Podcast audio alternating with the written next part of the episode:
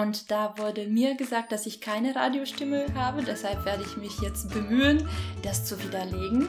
Du brauchst dich hier nicht verstellen und weder langsam noch dunkel sprechen, sondern einfach, wie es rauskommt. Wir wollen dich authentisch.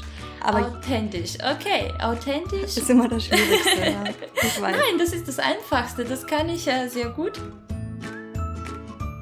Hallo und herzlich willkommen beim Podcast Glücklich Promovieren dem Podcast für Frauen mit Freude am Promovieren.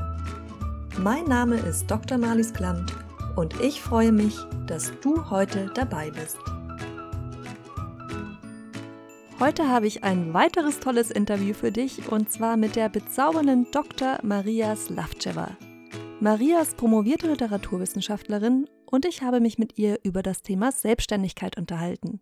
Und zwar sowohl darüber, wie man während der Promotion seine Selbstständigkeit aufbaut, als auch darüber, wieso die Selbstständigkeit kein schlechtes Standbein für die Finanzierung der Promotion ist und inwiefern einem der Doktortitel später für die Selbstständigkeit nützt. Maria Slachcewa selbst ist Übersetzerin, aber zu ihrem Werdegang erzählt sie dir gleich selbst mehr. Wenn du dir also noch unsicher bist, wie du deine Dissertation finanzieren sollst, was du nach der Promotion machen sollst oder ob die Selbstständigkeit das Richtige für dich ist, dann wirst du richtig viel aus dem Interview mitnehmen können. Und auch wenn du noch nie darüber nachgedacht hast, selbstständig zu arbeiten, dann hör dir die Episode auf jeden Fall an, denn dann geht es dir genauso wie Maria, die auch ungeplant in die Selbstständigkeit gerutscht ist. Ich wünsche dir jetzt ganz viel Spaß beim Hören.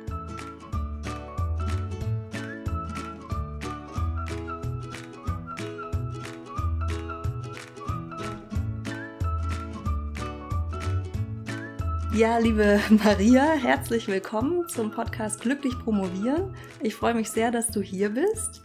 Bei mir zu Hause in diesem Fall sogar. Wir sitzen uns hier gegenüber. Und ich würde dich einfach gerade mal kurz bitten, dich mal vorzustellen und meinen Hörerinnen zu erzählen, wer du bist und was du machst. Ich bin Maria Slavceva, authentisch, ähm, bilingual aufgewachsen, Deutsch, Bulgarisch, Bulgarisch, Deutsch, je nachdem, wie man es haben möchte. Ich werde oft gefragt, ob ich aus Bayern käme, weil ich das eher rollen kann. Und dann sage ich, freilich, und dann erzähle ich die ganze Geschichte. Ich bin vor ungefähr 15 Jahren nach Mainz, um in Mainz zu studieren. Und da haben wir uns auch in meinem allerersten Publizistikseminar kennengelernt, Marlies. Das war eine schöne Begegnung und dann ist draußen eine lange Freundschaft entstanden. Und jetzt sind wir beide promovierte, Frau Dr. Klamt und Frau Dr. Slavceva.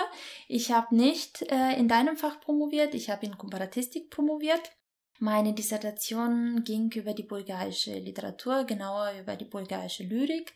Ich habe 2017 verteidigt im März und das Buch erschien ungefähr ein Jahr später, auch März, aber 2018 in Metzler und trägt den Titel Auf der Suche nach dem Modernen.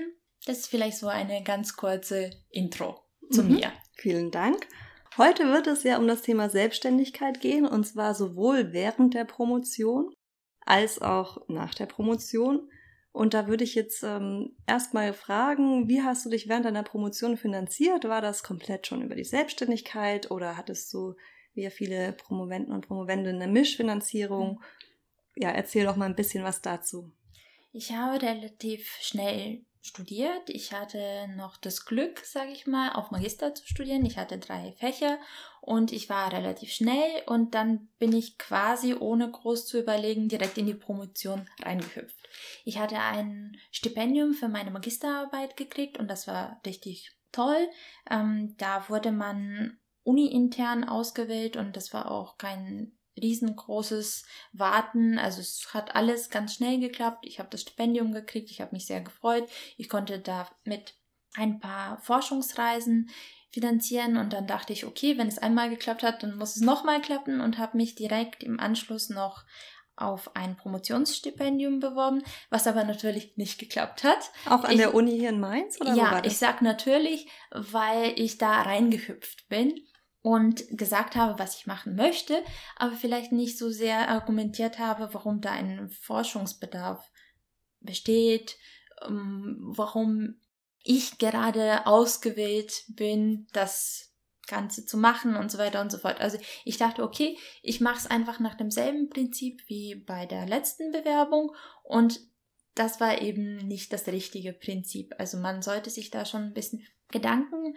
machen und umdisponieren. Nicht die Noten sind das, was zählt, also alle, die promovieren, haben gute Noten, sondern das Forschungsvorhaben und auch das, worauf man hinarbeiten möchte. Also ich habe einen unglaublich anspruchsvollen Plan gehabt.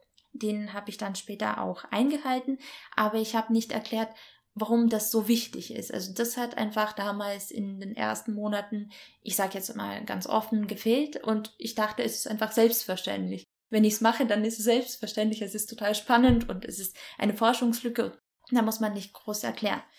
Gut, lange Rede, kurzer Sinn. Und dann kurze Nachfrage, hast du dich noch bei weiteren Stipendien beworben? Nein. Nein. Äh, nein, ich äh, habe mich da nicht beworben. Ich äh, habe mich auf was anderes konzentriert. Also ich hatte einfach diese Erfahrung gemacht und dachte, okay, ähm, ich könnte das zwar nochmal machen. Ich hatte einen super Durchschnitt, 1,1.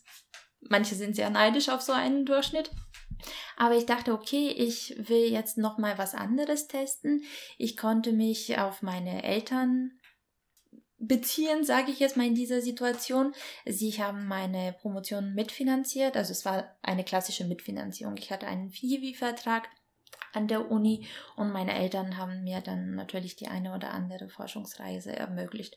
Und dann habe ich einfach geguckt, okay, was kann ich noch alles machen? Also ich kann promovieren, ich habe ein sehr anspruchsvolles Thema und ich habe diesen zweisprachigen Background und dann habe ich gesehen, dass für meine Sprachkombination keine Studiengänge angeboten werden, sondern nur die staatliche Prüfung.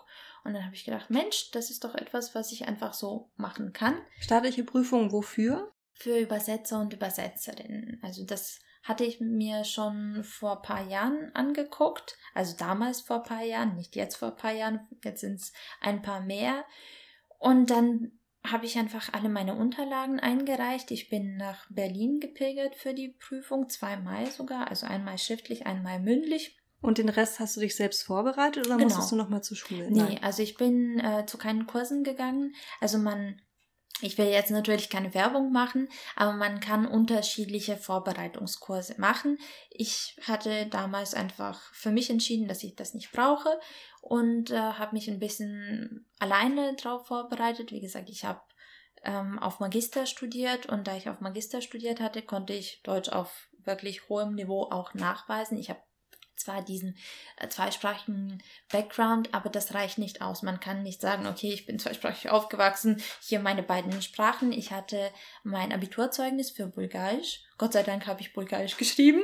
Und äh, dann hatte ich noch äh, das äh, Magisterzeugnis für Deutsch und das hat gereicht. Also musste ich quasi gar keine Prüfungsvorbereitungskurse belegen. Also manche müssen wirklich was belegen und habe mich dann direkt für die Prüfung anmelden können. Und dich aber ein Jahr darauf vorbereitet. Nee, äh, das Ganze hat ungefähr ein Jahr lang gedauert. Mhm. Also Anmeldung, dann wartet man einfach ein bisschen, dann überweist man die Gebühren, dann ist die schriftliche Prüfung in Berlin. Das war so im Oktober, glaube ich, 2010.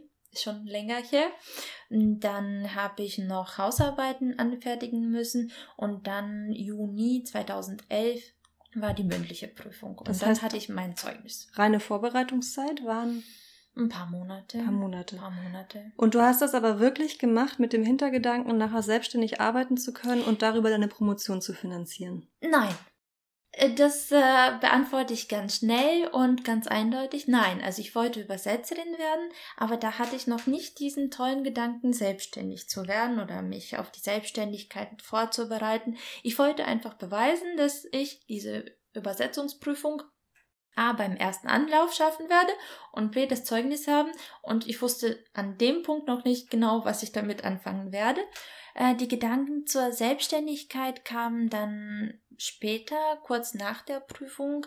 Ein paar Monate später habe ich dann noch einen Kurs zu der deutschen Rechtssprache belegt und habe mich dann ein paar Monate später noch ermächtigen lassen. Und Was bedeutet das, sich ermächtigen lassen? Hört sich so spirituell an, aber ich glaube, das ist es nicht. Nein, das ist es nicht. Mm, das heißt in jedem Bundesland etwas anders, aber damit man Urkunden, Zeugnisse und Gerichtsurteile und, und, und übersetzen darf, muss man von dem jeweiligen Oberlandesgericht ermächtigt werden oder beeidigt werden. Also man muss einfach bestimmte Kriterien erfüllen und dann schwört man tatsächlich auf die Bibel? Nein. Aufs wenn Grundgesetz? man will, nein, wenn man tatsächlich. will, tatsächlich uh. ja, wenn man will, darf man. Mhm. Äh, wenn man nicht will, dann ist es äh, nicht ganz so hochheilig.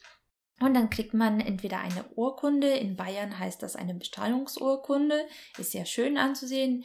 Ähm, in anderen Bundesländern kriegt man einfach so eine Art Protokoll oder Zeugnis und kann sich das entweder irgendwo abheften oder einrahmen, je nachdem, wie man drauf ist. Auf jeden Fall war das so 2011, 2012 und da kam dieser Gedanke so langsam, ich könnte mich selbstständig machen und ähm, das war nicht so ein fertiger Plan und das war richtig gut so, glaube ich. Also ich bin nicht heiß über Kopf rein. Ich hatte am Anfang nur ein paar Kunden, die ein Zeugnis gebraucht haben. Ich hatte am Anfang auch einen Film aus der Schweiz, wenn ich mich nicht täusche. Aber das ist jetzt total irrelevant. Aber wie, hast, wie haben die dich gefunden oder wie hast du die gefunden? Ähm, die haben mich auf zweierlei Art und Weise gefunden. Als ich ermächtigt wurde, wurden meine Daten online aufgenommen. Es gibt eine Datenbank online für Gerichtsdolmetscher und Gerichtsübersetzer und da findet man mich. Und dann gibt es nochmal von dem Bund der deutschen Übersetzer und Dolmetscher auch so eine ähnliche Datenbank und da findet man mich auch. Also damals hat man mich dort gefunden und jetzt findet man mich natürlich auch noch dort. Und darüber hatte ich meine ersten Kunden. Wie gesagt, also das eine war ein Film, das andere war ein Zeugnis und äh, da wusste ich auch noch nicht so genau, was ich damit machen werde. Es war aber ein unglaublich interessantes und neues Gefühl für mich. Ich meine, davor hatte ich immer diesen Hiwi-Vertrag gehabt. Also ich habe ähm, jahrelang sehr gerne als Hiwi am Institut gearbeitet. Ich hatte Rechercheaufgaben, ich hatte Lektorataufgaben, ähm, die ich schnell erledigt habe. Aber das war dann plötzlich eine ganz andere Situation. Ich habe etwas gemacht und ich habe sofort dann ein Resultat gehabt. Also A hatte ich bei Zeugnisübersetzungen zum Beispiel jemandem geholfen, einen Job zu finden, sich anzumelden, zu heiraten, das Baby zu registrieren und so weiter und so fort. Und dann kam das Geld auch relativ schnell. Das heißt, ich hatte sofort sichtbar Resultate und das ist natürlich, wenn man anders gewohnt ist, erstmal ein Wow-Erlebnis. Vor allem hast du auch das Projekt dann abgeschlossen. Du hast die Urkunde übersetzt und dann ist es vorbei. Die Promotion genau. ist ja ein Riesenprojekt.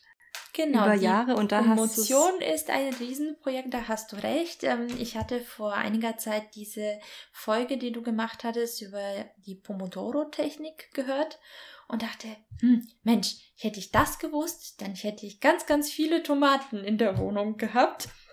Natürlich hatte ich Teilaufgaben bei meiner Dissertation, aber die waren schon etwas größer. Das waren eher so Salate und nicht einzelne Tomätchen. Auf jeden Fall habe ich mir dann im Nachhinein gedacht, das waren meine kleinen Tomaten, die ich dann sehr schnell erledigen konnte und die dann sichtbar Geld eingebracht haben oder aber wirklich das gute Gefühl, jemandem geholfen zu haben. Mich würde interessieren mal der zeitliche Ablauf. Also du hast diese Übersetzungs- oder Ausbildung war es ja nicht wirklich, Prüfung abgelegt. Dann okay. hast du angefangen als Übersetzerin zu arbeiten. War das so ungefähr während der Hälfte der Promotion, letztes Drittel? Nein, nein, nein. Äh, es war relativ am Anfang. Also am Anfang schon. Ähm, 2004 mit dem Studium angefangen, 2009 war ich fertig und 2009 habe ich auch direkt mit der Promotion angefangen und 2010 war ich schon in dem Prüfungszyklus, das heißt, so Oktober 2010 war meine allererste Prüfung, die schriftliche. 2011 war die mündliche und äh, dann hatte ich mich bei dem Gericht angemeldet, aber leider war ich krank zu dem ersten Termin, also musste meine Ermächtigung auf 2012 auf Januar verschoben werden, was natürlich kein Drama war, aber trotzdem und ich habe dann ab 2012 selbstständig gearbeitet. Und hast du dann den Hiwi-Job gekündigt oder so auslaufen lassen? Ähm, ich hatte den Hiwi-Job noch eine Zeit lang, nachdem ich fertig war. Also ich war dann Hiwi mit Abschluss ein Jahr lang und danach nicht mehr. Das heißt, du hast dich danach dann komplett über deine Eltern und die Übersetzungstätigkeit genau, finanziert. und ich hatte noch Lehraufträge. Mhm. Ja. ja. Also es waren dann nicht nur zwei Standbeine, sondern mehr oder weniger drei. Also drei Auf mehr Beinen steht sich's besser, also steht sich genau, stabiler, genau. ja. ja. Und dann hattest du ja schon ein Gefühl da, davon, wie es ist, selbstständig zu arbeiten ja. und dass das schön ist, wenn da direkt auch Geld reinkommt und man sich aber trotzdem auch ein bisschen selbst disziplinieren muss. Ich denke, ja. das ist in der Promotion sehr ähnlich. Ja. Aber da würde mich interessieren, ob du dann währenddessen auch schon das Gefühl hattest, okay, das ist was, was ich mir für die Zukunft vorstellen kann, komplett selbstständig als Übersetzerin zu arbeiten oder ob das jetzt eher so ein Zubrot war, eins deiner drei Beine, die man vielleicht beibehalten kann oder nicht, aber jetzt nichts, was du für die Zukunft wirklich ausbauen wolltest. Hm, also eindeutig kann ich auf diese Frage nicht antworten. Ich kann das punktuell eindeutig antworten für die einzelnen Jahre. Am Anfang dachte ich, okay, sobald ich mit der Promotion fertig bin, mache ich mich selbstständig. Dann habe ich aber gemerkt, dass man die Aufträge nicht immer ganz gut kontrollieren kann. Also mal war es mehr, mal war es so viel, dass ich was nicht machen konnte und äh, weitergeleitet habe an Kolleginnen und Kollegen. Natürlich kann man das machen, dann baut man sein Netz noch weiter auf. Aber das war so eine Pendelbewegung. So 2013, 14 habe ich so ein bisschen mit diesem Gedanken gespielt, aber direkt nach der Promotion hatte ich dann eine Stelle als wissenschaftliche Mitarbeiterin und konnte dank meiner Kolleginnen und Kollegen meine Übersetzertätigkeit weiterführen. Natürlich nicht in einem Riesenumfang, aber trotzdem weiterführen. Und das fand ich dann sehr angenehm und ich glaube, das würde ich auch in Zukunft beibehalten wollen, weil äh, man bei der Selbstständigkeit entweder einen sehr guten Plan haben muss, zumindest ich will jetzt nicht sagen Fünfjahresplan, das ist so ein schlimmes Wort, aber einfach einen Plan, wie man auf eine nicht so krasse Achterbahn kommt.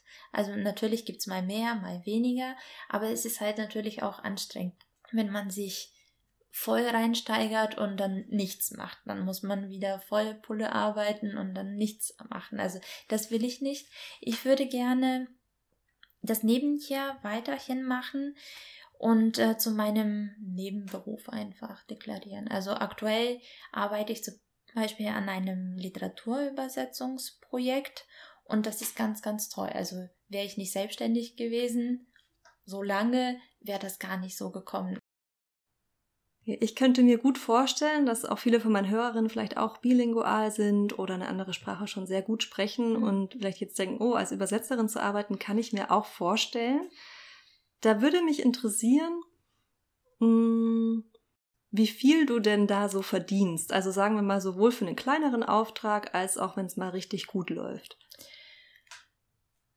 Das ist eine sehr, sehr gute Frage. Da muss ich auch ein bisschen überlegen, wie ich sie am besten an beantworten kann, weil das tatsächlich nicht formabhängig ist, sondern von den Kunden abhängt. Also bei der Übersetzung gibt es natürlich einen Dauerbedarf.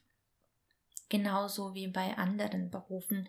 Aber man kann nicht mit Stammkunden rechnen. Also Stammkunden sind vielleicht Behörden, Firmen, aber die Einzelperson ist nicht unbedingt dein Stammkunde. Also es kann sein, dass du von einer Person dann die Geburtsurkunde übersetzt, dann das Abiturzeugnis, dann vielleicht die Geburtsurkunde von einem Kind, aber das ist trotzdem nicht dein Stammkunde. Also das sind wirklich kleinere Beträge.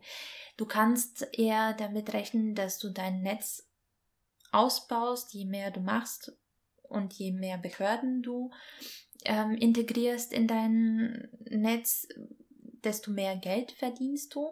Und Behörden sind auch an einem Gesetz gebunden, was die Bezahlung anbelangt. Also da gibt es wirklich diese Normzeilen, nach denen du bezahlt wirst. Also da gibt es keinen Verhandlungsraum, sondern einfach strikte Preise. Es hängt auch ein bisschen von einem selbst ab. Also ich würde sagen, wenn man sich richtig reinsteigert, kann man sehr gut verdienen. Das heißt in Zahlen? Ein paar tausend pro Monat. Mhm. Du ähm, hattest vorher im Vorgespräch schon mal gesagt, dass man bei Gerichtsübersetzungen teilweise an einem Wochenende wie viel verdient? Man kann an einem Wochenende, wenn man das Wochenende natürlich durcharbeiten möchte, auch mal über 1000 Euro verdienen. Ich hatte damals an dem Wochenende einfach gearbeitet, weil ich eine schnelle Übersetzerin bin und nicht peu à peu arbeite, sondern eher schubweise man hätte natürlich auch sagen können, okay, das äh, war jetzt ein Verdienst für eine Woche und nicht für ein Wochenende. Aber trotzdem ist es ein super Beispiel, weil es von einem selbst ein bisschen abhängt. Also je mehr man macht, desto mehr verdient man.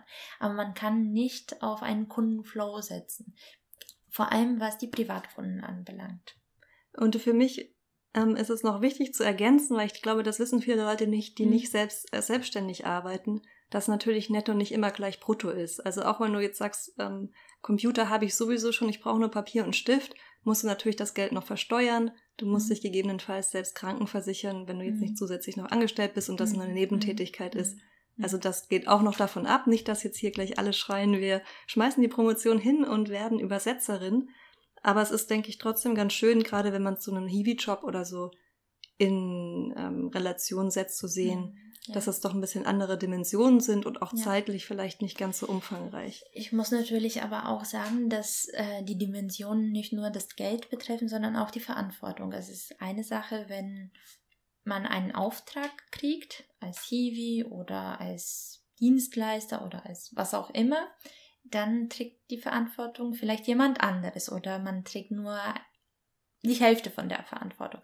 Wenn man selbstständig ist, dann trägt man die Verantwortung für sich, für das fertige Produkt und wenn reklamiert wird oder irgendwas nicht in Ordnung ist, dann ist man selbst dran, sage ich jetzt mal. Ja, wichtiger Punkt. Ja, das ist ein sehr wichtiger Punkt. Das kann sehr viel Spaß machen, aber man darf das nicht unterschätzen. Deshalb ist die Promotion vielleicht auch eine sehr gute Zeit, das zu testen, ob das einem liegt oder nicht. Ich würde das Gespräch jetzt gerne noch ein bisschen in eine andere Richtung lenken mhm. und zwar fragen, was du denkst, inwiefern dir die Erfahrung der Promotion bei der Selbstständigkeit geholfen hat, wenn wir jetzt mal an Soft Skills denken. Unglaublich. Also beides hat eigentlich voneinander super profitiert. In der Promotion, also meine Promotion war die typische Individualpromotion. Für die, die das äh, nicht kennen, aber ich glaube, alle kennen das. Man arbeitet alleine an seinem Buch und am Ende gibt es dann die tolle Monographie im Regal. Es gibt aber auch kumulative Promotionen. In den Naturwissenschaften ist es ja ganz oft der Fall. Da hat man mehr Austausch mit anderen. Das heißt, in meiner Individualpromotion hatte ich schon sehr gut gelernt, mit mir alleine klarzukommen, sage ich mal pointiert. Nein, also einfach alleine selbstdiszipliniert zu arbeiten. Und bei der Selbstständigkeit ist es nicht anders. Man muss sich selbst disziplinieren, man muss Fristen einhalten, man muss überlegen, ob man einen Auftrag jetzt annimmt oder nicht annimmt und wie man damit umgeht. Man kann vielleicht manchmal einen Auftrag nicht annehmen, aber man würde gerne mit diesem Kunden weiterhin in Kontakt bleiben und so weiter und so fort. Also die Selbstdisziplin auf jeden Fall. Und ähm, ja, Präsentationsskills natürlich. Also ich spreche zwar nicht persönlich mit meinen Kunden, aber am Telefon. Das ist natürlich auch eine Präsentation, eine kleine. Also sie wollen etwas, ich biete etwas an und dann muss man überlegen, ob man auf einer Welle ist oder nicht. Und jetzt mal weg von den Soft Skills hin zu den Formalia. Denkst du, der Doktortitel bringt den auch mehr Kunden und Kundinnen ein oder ist das was, was in diesen Bereichen gar keine Relevanz hat? Hm. Das ist eine sehr gute Frage, die ich mir immer wieder stelle. Es hängt vom Bereich ab. Also wenn du hast ja im Prinzip den Vergleich vorher nachher. Du hattest ja lange schon als Übersetzerin gearbeitet oder einige Jahre, ja. du noch nicht promoviert warst und jetzt ja. seit, hast du seit zwei Jahren den Titel. Ja ich habe da eigentlich keinen Unterschied festgestellt. Wenn ich Zeugnisse übersetze, wenn ich Urkunden übersetze, zählt meine Erfahrung. Das heißt, je mehr Erfahrung ich habe, desto überzeugender klinge ich, wenn ich sage, ich habe das bis jetzt immer so und so gemacht in den letzten sieben Jahren. Also mittlerweile sind es fast sieben Jahre. Im September werden es sieben Jahre. Aber der Punkt ist, Ah, ich übersetze ja nicht nur Zeugnisse, ich übersetze auch Literatur und da ist natürlich ganz toll, dass ich den Doktortitel habe. Und das, was ich während der Promotion gelernt habe, zählt sich da voll aus, weil ich nicht nur einen anderen Zugang zu Texten habe, sondern natürlich auch einen komplett anderen Erfahrungshorizont. Ich habe mich neulich mit Kolleginnen und Kollegen ausgetauscht, die aus verschiedenen Sprachen ins Deutsche übersetzen oder andersrum. Und dann hatte ich gesagt, ja, ich übersetze Zellan. Und ähm, ich galt sowieso am Tisch als das Küken. Und äh, dann hat man das äh, sehr respektiert wahrgenommen und dann habe ich aber gesagt, dass ich den Doktortitel habe und habe ein bisschen über meine Promotion erzählt. Also sie konnten einfach nicht einschätzen, wie alt ich bin. Und dann habe ich einfach über meine jahrelange Arbeit mit Literatur, mit Übersetzung, mit Forschung erzählt. Und dann hat man mich nicht nur respektiert, sondern sehr respektiert angeguckt. Und da hat sich das natürlich ausgezahlt. Sehr schön, sehr schöne Geschichte. Wenn du die Wahl hättest, würdest du was anders machen im Hinblick auf deinen beruflichen Werdegang oder würdest du sagen, ich mach's genauso wieder und die Homepage, die hätte ich schon gehabt. Die könntest du quasi bis nächste Woche haben. Ich will dir die gleiche Frage nochmal stellen, ob es was gibt, was du anders machen würdest, aber dieses Mal im Hinblick auf die Promotion. Wenn du nochmal zurückschaust auf diesen, diese vielen Jahre, gibt es irgendwas, wo du denkst, okay, das hätte ich besser machen können. Da hätte ich mit mehr Freude und Leichtigkeit promovieren können, wenn ich das so und so gemacht hätte. Ich hätte noch mehr Tagungen mitgenommen. Also ich fand Tagungen immer ganz klasse. Am Anfang mm, dachte ich selbst, äh, dass ich vielleicht noch nicht so viel zu erzählen habe. Also die, das erste Jahr. Aber nach dem ersten Jahr habe ich irgendwann gemerkt, oh, das ist einfach ein ganz tolles Format, wo man vielleicht auch mal etwas machen kann, was man leider ausklammern muss.